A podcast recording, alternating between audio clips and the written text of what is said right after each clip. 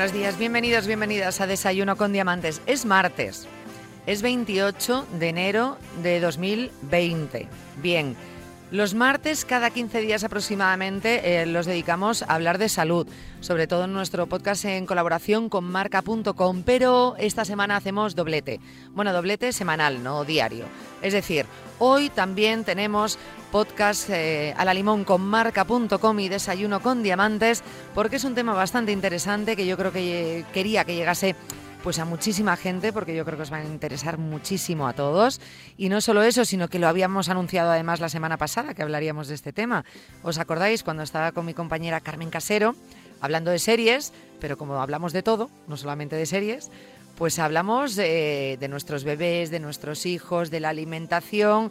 Terminó Carmen hablándome de lo que son los primeros mil días de la vida de un niño y dijimos, oye, que tenemos que tocar este tema pues hemos sido tan rápidas que hoy martes lo tenemos encima de la, de la mesa de redacción de Desayuno con Diamantes. Primero voy a saludar a mi querida compañera Carmen Casero. Carmen, ¿qué tal? Muy buenos días. Hola, muy buenos días, ¿cómo estás? Oye, esto es eh, rápido, directo, me propones un tema, lo organizamos. Eres una máquina, eres una máquina. ¿Qué dices? Si no lo he organizado yo, ha sido tú y Paloma todo.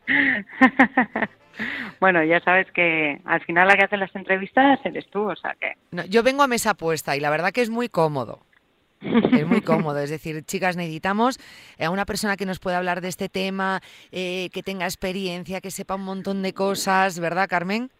Sí. Y, y, así pues llegamos a nuestra protagonista de hoy. Necesitábamos que fuese una persona, eh, mmm, tengo que decirlo y lo digo claramente, que aparte, bueno, queríamos eh, tocarlo hoy desde el punto de vista de la psicología infantil, entonces necesitábamos una psicóloga infantil, nos parecía muy importante que basase mmm, toda la charla que tuviésemos hoy, no solamente en su, en su conocimiento, uh -huh. sino su experiencia como madre, es madre, ya sabréis ahora su historia, así que yo creo que nos viene que ni al pelo. Vamos a saludar ya a Carmen Romero, que está también al otro lado del teléfono. Carmen, ¿qué tal? Muy buenos días. Buenos días, ¿qué tal? Muchas gracias por acompañarnos. No, gracias a vosotras por invitarme. Ahora os, Hola, Carmen. os voy a decir, Hola. ojalá fuese 15 de julio y me vais a decir, no, el día del Carmen es el 14 de julio. ¿Cuándo es el, el día del Carmen? El 15, ¿no? El 16. El Va. 16. Vale, hombre, el 16.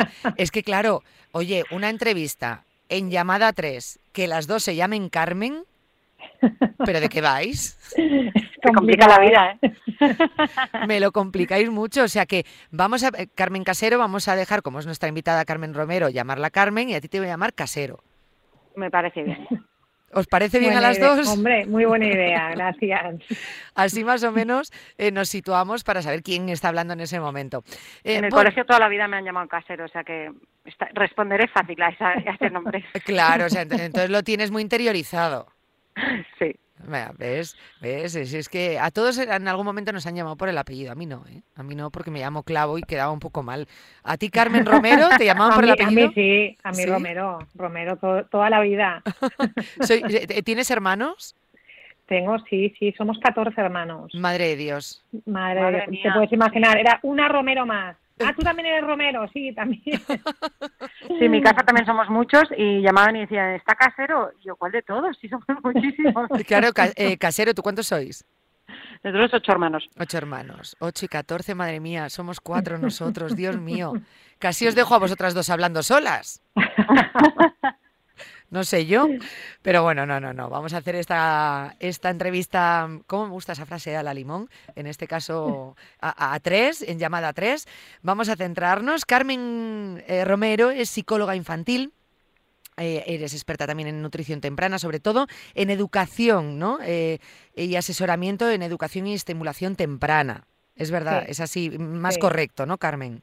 Sí, sí, sí. Yo sobre todo eh, bajo el prisma más psicoeducativo, eh, cómo acompañar lo que es la maduración de, del niño desde sus, bueno, desde el primer día. Efectivamente, Mm. pues entonces así lo centramos mucho más. Eres además, no solo por la parte profesional, psicóloga infantil, eh, madre de cuatro hijos. Además, Carmen, tú te has hecho Mm. cargo de su educación en la etapa infantil, o sea, has sido tú la que Sí. has llevado toda su educación. Sí, sí, la verdad es que eh, cuando tuve a mis hijos, eh, el hecho de tener la formación y esta vocación de ser madre que me volvió loca, eh, pues la verdad es que no, no, vi la necesidad de llevarlos al cole hasta que empezaran primaria. Y entonces todo lo que es la parte infantil la trabajé, bueno, trabajé mucho con ellos desde casa y felices, claro. Madre mía, pues en tanto, por eso quería hablar contigo, porque eh, ya no solo por tu trabajo, sino por esa parte de experiencia ¿no? que has tenido con, tus hijos y seguro que has ido aplicando tus conocimientos y, la evolución normal ¿no? que, ha tenido nuestra sociedad, aplicarla en, tus hijos y nos lo vas a contar en primera persona. Además de todo y responsabilidad, ¿no? Hombre. Bueno, piensa que en realidad la, etapa infantil que, que, todas tenemos, ¿no? Cierto miedo y cierta preocupación, pero es una etapa que que antiguamente los niños entraban en el cole mucho más tarde. O sea, nuestros padres y abuelos hasta los cinco años no entraban. Y lo que pasa es que ahora como entran tan pequeñitos porque, porque trabajamos todos, pues es verdad que suena como raro y, y que sea muy difícil, pero la verdad es que es, es muy sencillo, es muy sencillo. Aparte los niños tienen tantas ganas de aprender que, que, es muy fácil, mucho más de lo que parece. Bueno, tienes que tener también los conocimientos, es decir, porque yo te lo digo, en mi caso, hasta con una estaría perdida, es decir, no sabría por dónde tirar esa educación o ese planteamiento y desarrollo en el día a día, ¿no? Durante toda la etapa infantil. Sí, sí, los conocimientos son importantes, pero sobre todo lo que es muy, muy importante es la organización. O sea, al final, el día a día de la casa, si tú no lo tienes muy organizado, con unos objetivos muy claros de lo que vas a ir haciendo, pues el día te come, ¿no? A mí tantas veces me pasaba que, ay, no he hecho nada y se me había pasado el día entero o sea que, pero bueno, yo, yo la verdad es que es una etapa que la recuerdo con mucho cariño. Ahora ya mi hijo pequeño tiene 10 años y la mayor tiene 19. Madre mía. Con lo cual ya han pasado unos añitos, pero lo recuerdo con mucho cariño, lo disfruté muchísimo. Pues fíjate, sí, con esa edad, pues hace muchos más años donde todavía casi era más raro, ¿no? Que esto pudiese, pudiese ocurrir. Mm. Eh, muchos de nuestros oyentes te conocerán también, eh, Carmen, porque bueno, eh, mm. tanto te pueden seguir en Instagram en Estimulación para Bebés, como en tu página web, www.estimulacionparabebés.com, Carmen Romero, que es un poco, bueno, pues tu, tu, tu imagen de marca, ¿no? Donde te dedicas, tanto en redes sociales como en tu web, pues a ese asesoramiento y formación en el campo de la educación y estimulación temprana, es decir, bueno, pues te podemos seguir donde vas dando eh, tips, ¿no? Para, para ayudarnos o por lo menos orientarnos, ¿no? Hasta decir, oye, no, mira, necesito sentarme y un asesoramiento mucho más amplio y ya poder acudir a ti y ahí ampliar, ¿no? Tu, tu, tu relación con, con, el paciente, ¿no? Y en este caso se llama paciente o cliente. Sí, sí, bueno, estamos ahí, ahí, es una, una mezcla, porque como es, no es un tema clínico, es un tema más educativo, bueno, yo la verdad es que los llamo familias, ¿no? Porque sobre todo lo que hago es trabajar con los padres mucho, claro. Eh, un poco para instaurar hábitos, pautas y dificultades del día a día que a veces, mm, bueno, se nos mm, nos llevan por delante y no sabemos muy bien cómo abarcarlas, ¿no? Yo me doy cuenta, muchas veces le digo a muchas familias, mira, cuando tienes una peca o un grano feo, enseguida vamos al dermatólogo. Sin embargo, cuando hay un sufrimiento en casa o las cosas no funcionan o el niño no duerme o no come o no evoluciona como quisiésemos, tardamos muchísimo en acercarnos a aportar a un profesional y eso es una pena, ¿no? Porque con un par de, visitas lo tienes solucionado. Es cierto, ahí está. Pero mm. muchas veces estamos eso, perdidos o creemos, em, quizá por cómo nos han educado o por donde nos ha llevado la sociedad, creemos que por el hecho de ser madres y tener ese título, ¿no? Deberíamos tener los conocimientos, deberíamos poder con ello y, dejamos muchas veces que, que, todo lo que nos rodea no, nos termine saturando y, nos frustra, ¿no? Como padres, el no ser capaces de, llevar esa educación de nuestros hijos o no tener las herramientas, pero es que para eso estáis los profesionales. Sí, ¿sabes qué pasa además? Que ahora, hoy en día los padres, tanto padre como madre, eh, somos muy profesionales y entonces queremos hacer las cosas de forma profesional. Y entonces enseguida te das cuenta que no tienes todos los conocimientos ni todas las herramientas. Y eres un poco esclavo ¿no? de esta profesionalidad, cuando hay veces que si nos relajamos y dejamos que cosas fluyan, van mucho mejor, ¿no? Claro, efectivamente, y así, así deberíamos hacer. Em, bueno, Carmen, te hemos llamado hoy, vamos a introducir ya el tema, ¿verdad, Casero? Sí. Eh, porque Carmen acaba de ser mamá y el otro día, bueno, pues hablando un poquito de, su situación, mm. de si su hijo dormía, comía, pues las típicas conversaciones, ¿no? Que solemos tener las amigas, me terminó eh, sacando el tema de los primeros mil días de, un niño. Y claro, yo había empezado a, oír hablar del tema, pero no sabía muy bien ni cómo encajarlo ni de qué me estaba hablando Carmen. Por eso decidimos eh, traerte aquí al programa, Carmen, y, empezamos por el principio.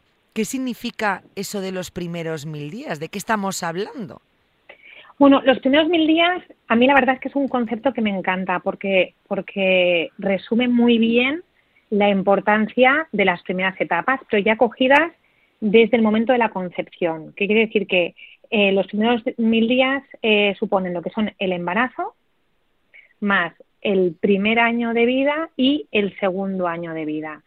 Todo eso suma eh, los primeros mil días que, que ahora mismo, mm, si os metéis en redes y buscáis un poco, está muy, muy de moda lo que es el concepto, ¿no?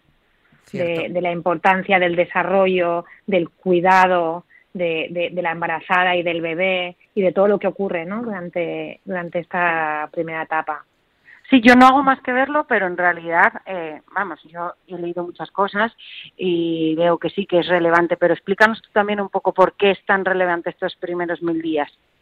Mira, porque eh, tanto en el embarazo, bueno, que en el embarazo ya es una evidencia, ¿no? Que se están formando, eh, bueno, cada pequeño detalle del cuerpo del bebé. Y hmm. una vez nacido, ¿no? Nuestra especie la verdad es que nace muy indefensa, con lo cual los primeros, eh, las primeras etapas no dejan de ser un embarazo, pero un embarazo extra, ¿no? O sea, fuera de, fuera del, útero de la madre, eh, porque se están madurando, pues eh, todo, o sea, todo el funcionamiento del bebé. Eh, y es importante porque eso establece unas bases que serán el camino por donde vamos a, pisar el resto de nuestros días, tanto a nivel de desarrollo emocional, de desarrollo físico y de desarrollo más cognitivo intelectual, ¿no? Eh, son, hay tantos cambios, está creciendo todo tanto y tan rápido que, tenemos que aprovechar, ¿no? Aprovecharnos de, de, esta etapa donde hay una, una gran neuroplasticidad, quiere decir que el cerebro tiene una gran adaptación al medio, que se crean unas conexiones neuronales a una velocidad, bueno, mm, muchísimo más, más rápidas que en los años posteriores. Y es cuestión pues, de aprovechar esta época para conseguir que ya desde el principio nuestros hijos salten de un trampolín pues mucho más seguro. Jolín, sí, y aquí justo en esta etapa que dices, ¿no? O sea, no es que sea el papel de los padres importante, es que es crucial, porque es el encargado de, de, alimentar y de cuidar de, los niños, ¿no? Sí, sí, por supuesto. Yo la verdad es que siempre les comento a las familias, eh, por poco que queramos, eh, el, el bebé, sobre todo los primeros años de vida, es una responsabilidad total de los padres. Y bueno, solo hay que verlo. El niño que recibe el cariño que necesita recibir, ¿no? Que emocionalmente está estable y se siente querido. El niño que además por otro lado va bien alimentado, bien cuidado, ¿no? A nivel de higiene, a nivel de salud. Y luego el niño que recibe todos los estímulos que necesita para desarrollarse a nivel intelectual y a nivel físico, pues claro, todo eso es el ambiente que los padres decidimos darles, ¿no? Las oportunidades que nosotros decidimos darles. Es, básicamente, vamos, es, es, un papel en el que ningún padre te puede decir, no, es que esto yo, esto no era mío, ¿no? No, no, es que somos los únicos que podemos eh, interferir para que se desarrollen de la mejor manera posible.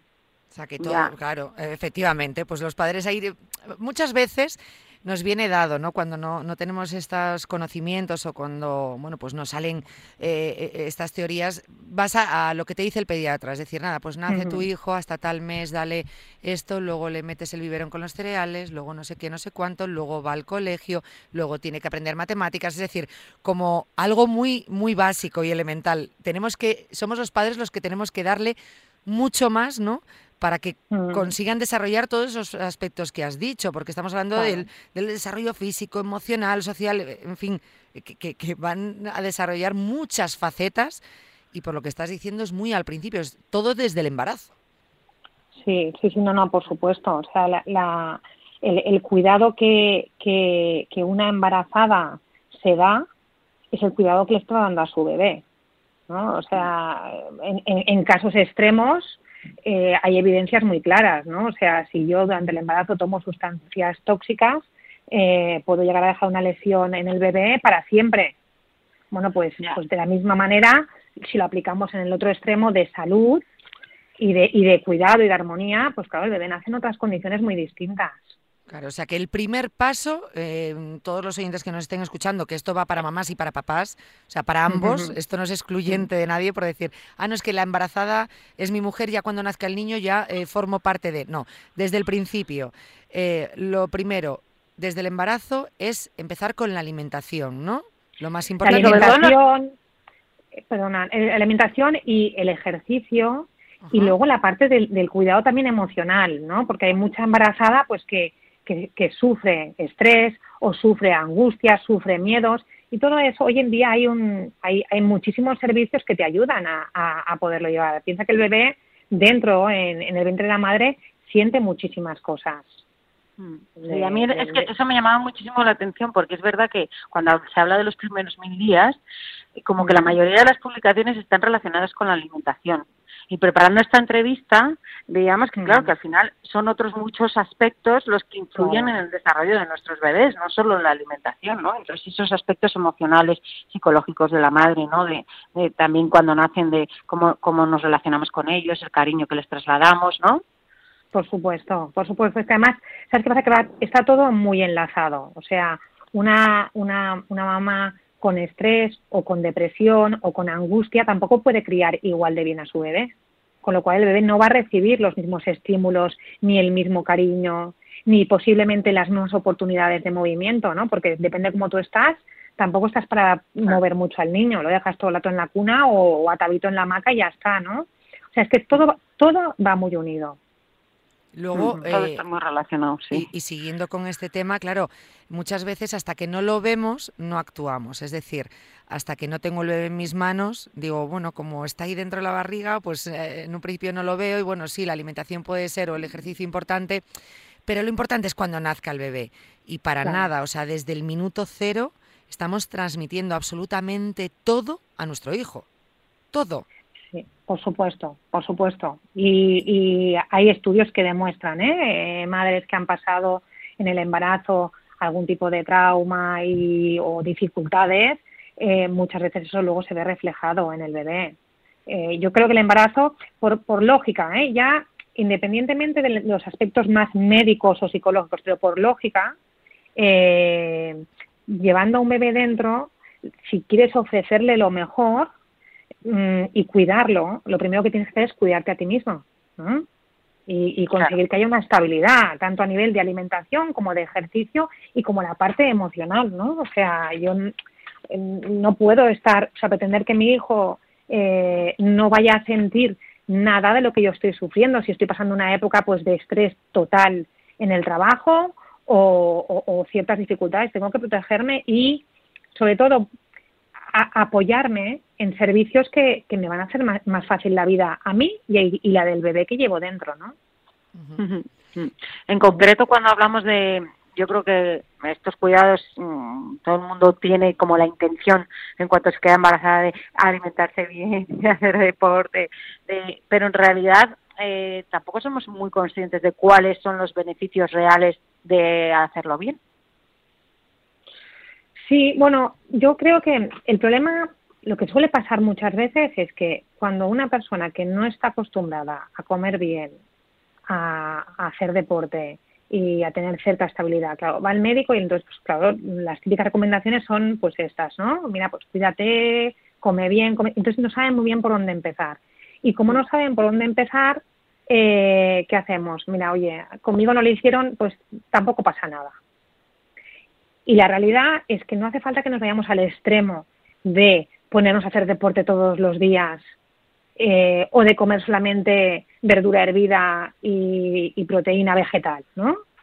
O sea, lo que podemos hacer es eh, intentar de forma progresiva, sin que eso nos cree más estrés, eh, si llegar a lo más equilibrado dentro de nuestras posibilidades.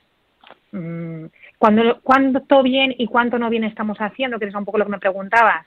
Pues depende de lo que de, nuestra experiencia previa. O sea, si yo soy una persona que tiendo a comer eh, más o menos bien, pero de vez en cuando, eh, una o dos veces a la semana, eh, me daba por, por, por, por, comer, ¿no? O, o, tomar cosas que no, que no benefician a mi bebé, pues lo tengo más fácil para suprimirlo y hacerlo bien de forma más completa. Pero no todas las mamás eh, están en esa, situación. Entonces yo lo que siempre sugiero es que dentro de la armonía intentar mejorar. ¿no? Mejorar. porque es que si no es imposible cumplir, ¿no? O sea, si tú no te cuidas y de repente te tienes que poner a hacer deporte, a comer bien y a todo, es que. Eh, claro, yo, yo muchas veces. A los cuatro días. Claro, y eso, y eso es lo que no vale, ¿no? Yo muchas veces les digo, mira, eh, eh, apunta un poco lo que comes cada día. Y entonces la primera, las primeras dos semanas intenta, si tú eres una persona que bebes mucha Coca-Cola, pues saca la Coca-Cola. Y cuando ya has acostumbrado, pues igual lo que tendrás que empezar a sacar es a lo mejor eh, los productos más grasos, ¿no? Entonces, y ir sustituyendo, pero de una forma progresiva, ¿no? Porque aparte entiendo que tanto, no solo en la bebida, ¿no? que es eh, conocido, pero en la comida, en la alimentación también hay síndrome de abstinencia. Es decir, que si intentamos de repente quitarnos absolutamente todo, no tienes que ir progresivo, primero porque lo quieres hacer mm, perdurable en el tiempo y porque no quieres que de algún modo sea traumático. Es decir, yo puedo de repente, si tomo Coca-Cola todos los días, dejarlo de golpe y porrazo, pero voy a tener que cambiar otras muchas cosas y lo voy a querer hacer en el tiempo, con lo cual tiene que ser mm, ir siendo gradual, pues para lo que decía, por ejemplo, antes Casero, para, para no tirar la toalla y para que realmente sea beneficioso. Bueno, Cari, es que además no hace falta que sea radical de dejarla totalmente. A lo mejor si antes te bebías una Coca-Cola entera, pues empieza por beberte media Claro. Y, vas viajando. Yo por eso siempre recomiendo que todas estas informaciones son muy importantes que lleguen a ti incluso antes de quedarte embarazada. ¿no? O sea, yo cuando ya me quiero quedar embarazada, yo tengo que ver que hay una serie de cosas que tengo que empezar a cambiar. Sí, sí. Para tener mejores resultados y para que no me cueste tanto, ¿no? Porque es verdad que a veces estás embarazada y lo último que te apetece es además, pues ponerte una serie de restricciones que, que te suponen un mundo, ¿no? Remarcamos que, que, sí, que es en muchos aspectos de, la vida de nuestros hijos, porque muchos oyentes dirán, vale, eh, bueno, pues hago ejercicio, como bien, intento estar eh, bien emocionalmente, eso va a mantener sano a mi bebé, cierto. Pero también estábamos hablando de un desarrollo, o sea, que va a tener una relación directa con el desarrollo educativo de nuestros hijos. Sí, bueno, eso ya lo que es el tema educativo no es tanto en el embarazo, sino es en, en, los primeros, bueno, a partir de la, de la alimentación complementaria. Claro, después, una vez nace el niño, desde que nace, pues mm. desde que tenemos lactancia con el niño, ahí ya vamos a ayudar al niño a una alimentación, por eso me refería a esa etapa, pero que también hay relación con el desarrollo educativo, me refería a que el oyente va a decir, ¿cómo el desarrollo educativo va a aprender más, más rápido? ¿Qué, qué significa esto? No, eh, yo, sobre todo cuando hablamos del tema de alimentación, eh, la alimentación es algo que a los padres nos preocupa enormemente, porque, bueno, ahora la cosa está mucho más controlada, pero durante muchas décadas eh, la mortalidad infantil era muy alta. en los últimos 50, 60 años ha bajado muchísimo gracias a, bueno, pues, pues aspectos médicos, de prevención, y ya no y eso ya no ocurre. Pero sí que es verdad que cuando tú ves que tu hijo no come porque no le estás poniendo lo que a él le gusta bueno como madre mm, eso nos crea muchísima muchísima angustia. Entonces oye si no se come la verdura pues por lo menos que se coma el Frankfurt que eso sí que se lo va a comer no entonces ahí es donde entrarían los aspectos educativos. Y quiere decir que si yo desde pequeñito cuando el paladar de mi hijo todavía es virgen digamos no que ha tomado solamente leche yo le propongo alimentos sanos.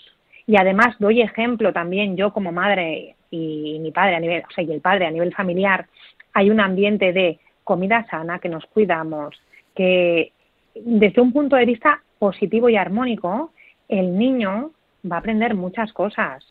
Eh, va a saber adaptarse a cualquier plato que se le pongan delante. Cuando vaya a casa de un amiguito, o vaya a casa de la abuela, o vaya a casa, o esté en el cole y le pongan eh, la verdura o el pescado, una serie de, productos que por norma general socialmente no lo asociamos a los niños, pues claro, eso le va a crear mucho conflicto si no está acostumbrado a tomarlo. Entonces, cuando nos referimos que una buena alimentación ayuda a desarrollar ¿no? la parte educativa del niño, es porque ya desde pequeños estamos poniéndole de forma armónica, le estamos allanando el terreno para que sea capaz de tener un amplio abanico dentro de su alimentación. Y siempre surte efecto esto, o sea, quiero decir, si yo le pongo a un bebé desde que empieza con la alimentación complementaria, el brócoli y las verduras, sí o sí le va a gustar o, puede ser no, no, no, no, no, no, no, no, eh, para nada, para nada. O sea, hay niños que le pones un plato de lo que sea y se vuelven locos y les encanta, pero, pero desgraciadamente no son todos así. Entonces, claro, hay una serie de trucos que te facilitan, ¿no? Por ejemplo, eh, mm, si os ponéis un poquito en escena, en el momento que una mamá eh, pone un plato con, pongamos, ¿eh? un trozo de brócoli y pescado, ¿no? Y el niño llega, ¿qué hay para comer? ¿no?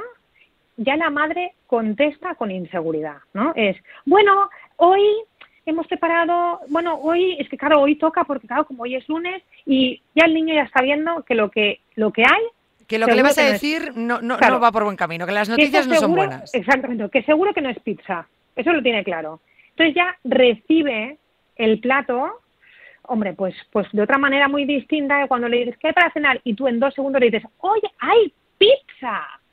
O sea, la ilusión con lo que decimos hay pizza, porque sabemos que nuestro bebé nos va a reaccionar, bueno, nuestro niño nos va a reaccionar con una sonrisa de oreja a oreja y además nos va a decir, mami, eres la mejor mamá del mundo. Claro, no hay nada mejor, porque claro, ponerle el brócoli y el pescado, si lo pones con inseguridad, te mira con...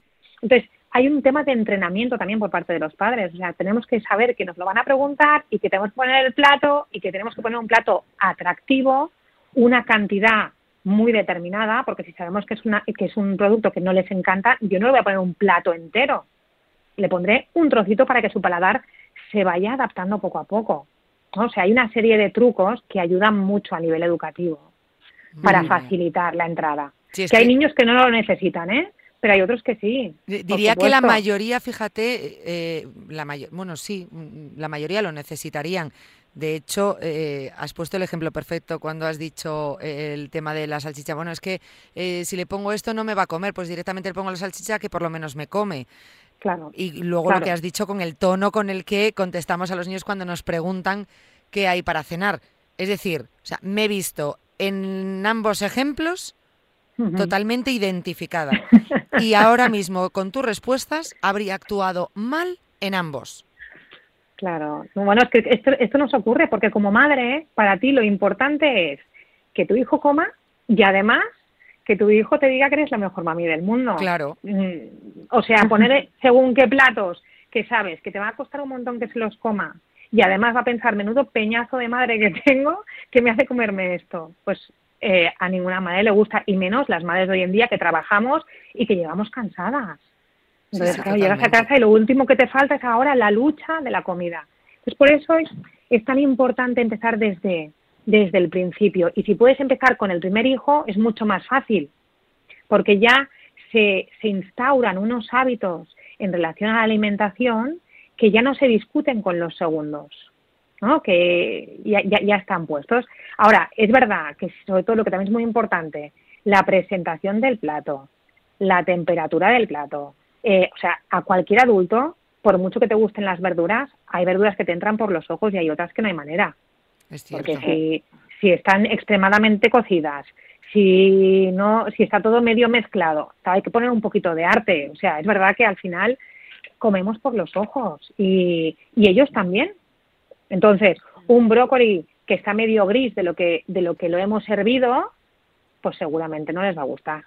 Entonces, mm, la cuestión es ir poniendo. Hoy en día, por ejemplo, por internet puedes encontrar platos decorados para niños pequeños y con un brócoli haces como un arbolito y luego le pones eh, el pescadito como si fuese el suelo y, y, lo decoras un poquito y se lo comen encantados la vida. Pero claro, hay que dedicarle los, las primeras etapas hay que dedicar un extra, que es en eso, ¿no? Pues en, hacerlo agradable y que apetezca comerlo. Mm. Hay, yo creo que las madres ahora se estarán preguntando dos cosas, o por lo menos yo. Uno, si lo he empezado un poco regulín, si lo puedo corregir. Y dos, eh, todo lo que he comido durante el embarazo, lo que le he dado de comer mientras mm, tenía un año y pico, eh, va a hacer que mi niño sea menos listo de lo que podía ser, o menos mm. social de lo que podía ser, o peor de lo que podía ser. Y entonces es mi responsabilidad. Mira, yo siempre digo que eh, nunca es tarde si la dicha es buena. O sea, sí que es verdad que los mil primeros días son muy importantes porque además son muy facilones porque empezamos y empezamos desde cero, todo es virgen, entonces corregir, eh, o sea, ya meterlos dentro de un carril, ¿no? Eh, donde sea saludable y armónico es mucho más fácil. Pero eso no quiere decir que como ha empezado mal, ¿tú crees que vale la pena que...? Pues por supuesto, o sea, hay que intentarlo. Es que incluso en adultos, ¿cuántos adultos han pasado que han llevado durante muchísimos años una mala vida, pero de repente pues quieren cambiar y su vida cambia completamente? Ahora bien, les va a suponer un esfuerzo muchísimo mayor que al resto, sin lugar a dudas. Entonces, por eso también es importante, ¿no? Todo lo que hagamos en edades tempranas eh, eh, tiene beneficios, pero sobre todo lo que tiene es menos lucha.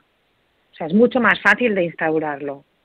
Sí, claro, al final es un hábito, ¿no? Comer sano y cuando vayan a cumpleaños o a fiestas y les pongan chuches, pues igual comen menos o las rechazan más y así bueno, con todo, sí. claro, pero yo, por ejemplo, esto del tema de las chuches del cole o de yo creo que eso forma parte de, de, nuestra sociedad y eso está bien. O sea, yo a mis hijos jamás en casa les voy a comprar chuches. Y de hecho, cuando vienen a casa con una bolsa de chuches del cole, cuando no se dan cuenta, yo ya la he tirado a la basura. Pero nunca le voy a decir, no te pongas una chuche en la boca, porque todos sus amigos lo hacen. Y porque el, dulce, la chuche, bueno, son cosas que existen, pero no podemos... Eh, Prohibirlas de esa manera, claro. Claro, en un día determinado. Cuando es una fiesta, es una fiesta. Eh, lo que no puede ser es que sea el único niño, porque a nivel emocional eso afecta muchísimo. Yo tengo una anécdota de hace muchos años en el colegio de mis hijos que se repartían, eh, una vez al año repartían donuts y un chocolate caliente en febrero. Y hubieron un grupo de males que dijeron que los donuts tremendos, que, que mejor eh, otro tipo de, de, bueno, pues de galleta. Y una madre con toda la buena fe, dijo, bueno, no os preocupéis que yo haré las galletas, unas galletas que hacía maravillosas, caseras, para todos los niños. Y se estuvo tres días cocinando galletas. Pues en el momento de repartirlas, a mí me pasó que un niño me dijo, no, yo no puedo tomar galleta. Digo, ¿por qué? Me dice, porque mi madre no me deja. Y entonces sacó de su mochilita una magdalena industrial, pero de espelta. La pobre mujer se debió pensar que iba a ser mejor para su hijo que se tomara una magdalena industrial, aunque fuese de espelta o de lo que sea, ¿eh? Pero, pero el problema de todo eso fue que tendríais que haber visto al niño. Era el único de toda la clase que no pudo probar la galleta. Pues eso al final tiene unas consecuencias tremendas en el desarrollo emocional del niño. Y, y, posiblemente, espero que a él no, pero posiblemente muchas veces se desarrollan luego en la adolescencia y en la, y en la edad adulta eh, una serie de problemas asociados a esto, ¿no? al querer imponer y al querer diferenciar a tu hijo del resto, ¿no? Claro, es que eso es lo complicado cuando y luego aparte que entiendo que en edad adulta ya puedes eh, generar otro tipo de problemas. Es decir, si durante, eh, desde que naces hasta que eres adulto te están prohibiendo algo continuamente, a lo mejor llega un punto que de repente lo empiezas a tomar, en este caso porque hablamos de alimentación, pero con muchas cosas de la vida, y entonces se convierte ya como en algo obsesivo, ¿no? Al contrario, es decir, eh, mm, nunca me han dado una piruleta, pues ahora de repente me, me, como piruletas 24 al día. Es una exageración lo que estoy diciendo, pero bueno, a veces Bueno, no, mira, eh, hace, hace unos meses salió en un programa de radio, un, una, era un programa que hablaban sobre el tema de la obesidad y era un chico que decía que en cuatro años o así había aumentado, bueno, una burrada, no sé si eran 80 kilos. Y, dijo, y, explicaba muy bien que era porque justo que se había muerto su madre, que nunca le había dejado ir a McDonald's, y desde que se murió su madre no había hecho otra cosa. Y, y bueno, y estaba totalmente enfermo, que no se podía mover de la silla. Entonces, son pequeños detalles, quizás esto es un, caso extremo, pero son pequeños eh, detalles que, por supuesto, que, que, marcan, marcan muchísimo la infancia y, por supuesto, acaban marcando luego la vida adulta, ¿no? Totalmente. Pues lo que decíamos, el tema de la prohibición y que estamos hablando, sí, es verdad, hay casos extremos, pero que se pueden dar, no a lo mejor en esa gravedad, pero incluso en menor medida. Bueno, pues pequeños eh, tics, ¿no? Que se te van quedando de esas prohibiciones. Entiendo que hay que darle naturalidad, pero sobre todo eh, educar como estábamos diciendo hace un momento, eh, o ayudar a nuestros hijos en ese em, desarrollo educativo para que bueno, pues las, las, cosas salgan de forma natural y poco a poco consciente y aprendidas, y no como imposiciones porque sí, porque lo digo yo, porque al final eh, termina siendo mucho peor. Madre mía, Carmen, según estabas hablando, de verdad que se me han venido a la cabeza muchísimas preguntas. He ido pasando de una a otra, de una etapa a otra, del embarazo al año o dos años, pero nos hemos saltado eh, el tema de, la leche materna, que también me, importa muchísimo, la época de la lactancia. A mí me gustaría emplazarte a otro programa para que, mm, bueno, pues podamos eh, seguir preguntándote sobre estos Por temas. Supuesto.